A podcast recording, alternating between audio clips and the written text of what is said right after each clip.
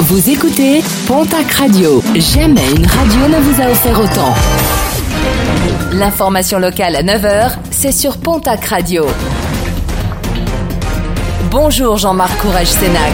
Très bon début de semaine et merci de nous avoir choisis. Une violente bagarre déplorée samedi soir lors des fêtes de Tarbes, une rixe qui a éclaté place Marcadieu entre une quinzaine de personnes issues de la communauté tchétchène et les forains venus défendre l'une des leurs agressées par le groupe.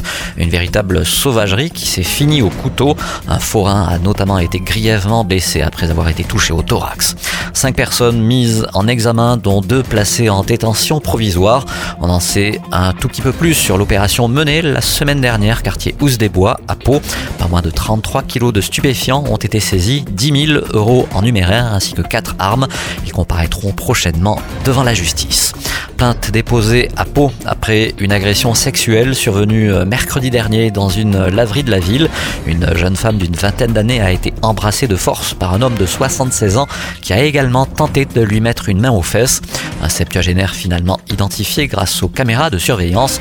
Interpellé vendredi, il a été placé en garde à vue et sera prochainement convoqué devant la justice. Une femme issue de la communauté des gens du voyage interpellée à Artix samedi. Elle était en train de visiter la maison d'une nonagénaire lorsqu'elle a été aperçue par le petit-fils de la propriétaire.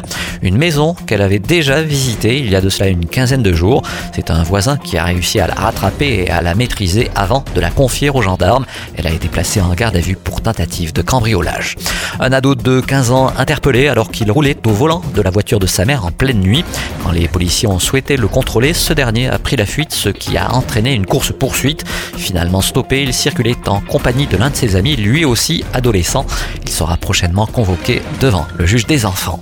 Ouf de soulagement pour l'élan Béarnais et le TGB, menacés de relégation par le gendarme financier. Les deux clubs de basket avaient fait appel de ces décisions. Des clubs qui resteront finalement maintenus dans leur championnat la saison prochaine.